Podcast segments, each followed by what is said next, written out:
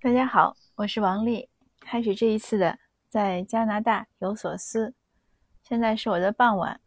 昨天和今天我们这儿都阴天，还有山火的烟尘飘过来，所以天气呢就灰蒙蒙的。本来呢，我出来是想录音的时候顺便录点鸟的叫声，但是不知道是不是天气不好，好像鸟也休息了。可是总有小飞机从头上飞过去。嗯，希望一会儿不要再录到。那有听友呢问我说，快退休了，还有两三年退休，一直呢就想来加拿大生活，现在呢就开始做这个计划。他说，这个对于退休的人士来说，过来生活可不可以？当然可以了。那我也回复了他，然后呢顺便就再和大家也讲一讲，因为加拿大呢你是可以完全可以旅游签证。旅游签证过来呢，呃，应该是可以住半年六个月，但所以生活呢是没问题。我知道的就有老夫妻，因为喜欢这边的气候啊，呃，也喜欢玩儿，人就过来住着住着呢，还挺住的挺扎实，嗯，可能也是没有什么经济压力吧，所以过来呢就买了公寓。那平时呢喜欢开车四处跑。就他觉得，像国内有很多老年人，嗯，冬天喜欢去海南，他们呢可能春夏就可以喜欢来加拿大，因为冬天呢，呃，温哥华还好，但是其他地方呢确实比较冷，雪比较多。那这个移民和说你是移民过来还是留学还是，嗯，拿旅行签证呢？它其实我觉得最大的一个差异就是有没有医疗保险。呃，因为如果是工签或者学签或者移民，都是有医疗保险的。就在加拿大，呃，以前可能我也讲过，那你住院呢、看医生呢都是免费的，呃，但是呢，你买药的钱，就医生给你开药，这个钱要自己付。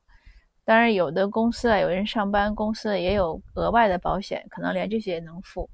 但是对于加拿大本身的全民的医疗保险呢，它是不付药费、不付牙医。那一般的呢，除了这两个呢，其他的呢，你看病啊什么，他都可以付，所以这是最大的差异。那如果您没有工签、学签，又不是移民，只是想来玩呢，那出出国前呢，可以在国内买一份旅行意外险之类的，这个我知道也蛮多的。过来买呢也有，嗯，我记得我帮我公婆买的时候，他是按年龄，呃，他一般是按年龄，还按照你在这边投保的保费。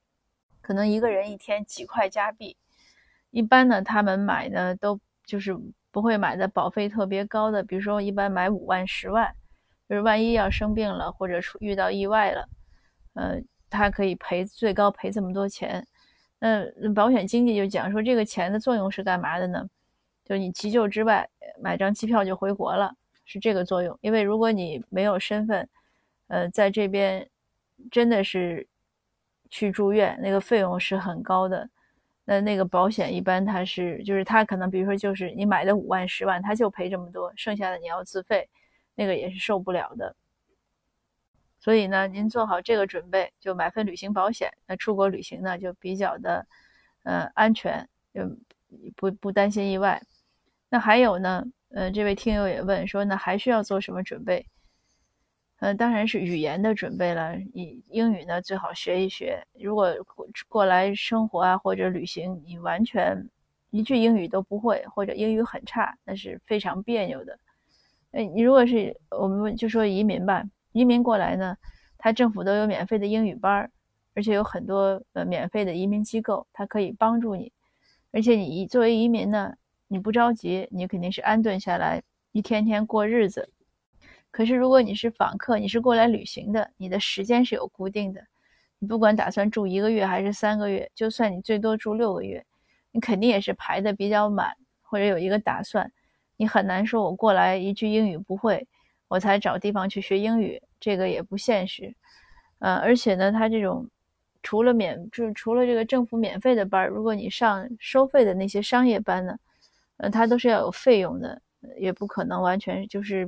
不会太便宜，所以这个费用呢要想好。那不如趁着现在在国内呢，先开始学学英语的方式很多，大家肯定有很多网站可以看，也有很多免费的 app，然后现在也有很多这种就是英文的原声的歌曲啊、电影啊，啊还有很多这样原著嘛，就有很看看原文开始看，或者就从新概念学习。总之，有很多方式，但是呢，有两个很重要：第一是要开始，第二是要坚持。你任何想法不开始都是白搭，你说的天花乱坠，都是坐而论道、纸上谈兵。今天说挺好，激动一下，过两天忘了，过两天再一说又激动一番，又不执行，那就没有用。所以我有时候也是，很多人跟我讲计划，讲的特别好，我说别讲那么多，咱就从哪儿开始，咱说怎么开始做，能不能做，能做咱就开始做，一步一步来，呃，这个才是落实的。第二最重要的就是坚持。学英语、学语言其实也是蛮艰难，而且是有时候我觉得也挺枯燥的。嗯，很多时候还见不到进步，或者还有退步。但是这个呢，就全凭自己的意志力。你有一个好方法，我现在我前一段也讲也也分享过。你每天给自己的时间，就是给自己的每天定计划。你可以养成在固定的时间做固定的事情，比如早晨上班以前如果有空，我那个时候学。晚上回来可能七呃八点到九点，我这个时候学，就是一定有一个固定的时间。然后同时呢，你最好给自己每天定一段任务。我今天比如说必须看完这段文字，我明天必须干完那件事儿。你像我自己也是这样，我学英语复习英语，这是第二周，今天最后一天了，第二周的最后一天。第一周计划执行的很顺利，第二周呢，大家听我分享也知道，我去瑞。列志文去忙那个破咖啡事件的开庭，结果又出很多意外。呃，那从我的星期三、星期四、星期五到星期六到今天星期天，这个事儿都没有完全处理完，所以我的时间被占用了非常非常多。那今天早晨呢，我一睁眼就想到坏了，今天是我这一周的最后一天，可是我这周的雅思题还没有完全完成，我就下定决心，咬紧牙关，今天怎么也要完成。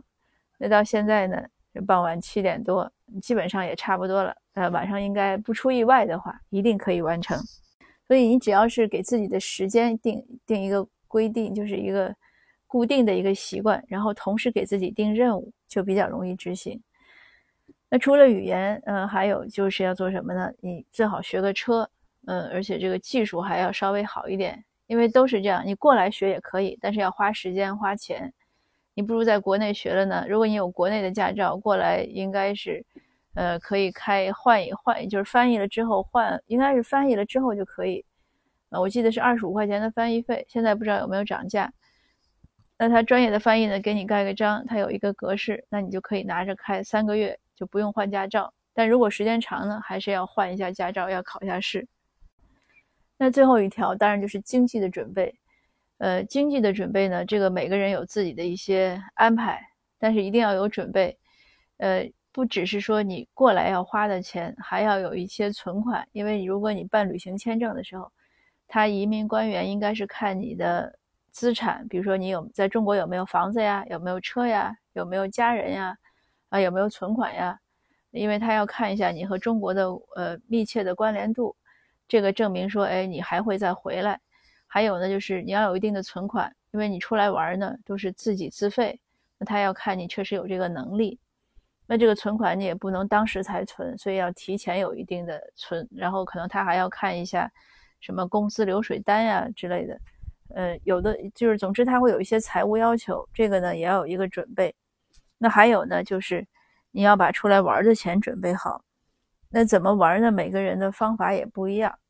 所以我也很难说到底能花多少钱，呃，但是你基本上有个有个费用预算吧，可能几万加币是要有的。那加币和人民币的汇率差不多五比一，你这个算一下。那听友也问我说，他有没有可能来加拿大学习？我说有可能，因为加拿大呢，呃，你过来之后呢，他的很多学校他是不看你年龄的，但是一般呢，你无论是读，你就一般就是读 college 吧。呃，就是我们叫专科呀、本科呀，或者就是修一个课程，他都是要测一下英语。你测英语呢，如果你呃英语不够他的成绩呢，那你就要从一般很多大学都有他的一个英语培训，我们说 college 吧，学院。呃，那你就他有个英语培训，你可以参加。但也是一样的，如果你基础好，你考得好，你那个他的培训时间就短，那还是一样，就是相应你的时间呀、你的钱呀，这个成本就合算。如果英语很差，你从他的一级开始学，可能要学到六级。我们假设一个学期一级，那你要学三年才能进入他的那个 college 的学习，所以这个也要也要有一个考虑。当然，如果可呃，应该是学过语言之后，就应该再上上 college 的正式的课程，应该是可以拿到学签。拿学签就是我讲那个呃，那个什么就免费了嘛，就医疗就免费了。那这样也还好。大致的解说呢就是这样。所以呢，不管您什么年龄，如果您想来加拿大玩，或者想来读个短期的进修班，这都是有可能的。呃，不要担心年龄。那但是呢，一定要自己打好。打一定的语言基础，你说我如果英语什么都不会，我过去学也可以，那就是要准备好钱和时间，还有但功夫呢是在哪边都一样，你你不管在国内学，在这儿学，要花的功夫呢都是一样的。那今天的分享呢就到这儿，啊，谢谢您的收听，呃，如果有的听友是说我讲加拿大的生活讲的少。因为我也不知道要讲什么，所以如果大家对这方面有什么呃问题啊、兴趣，也可以留言给我。就想了解加拿大哪些生活，我知道的呢，我都会和您分享。好的，我们下次见。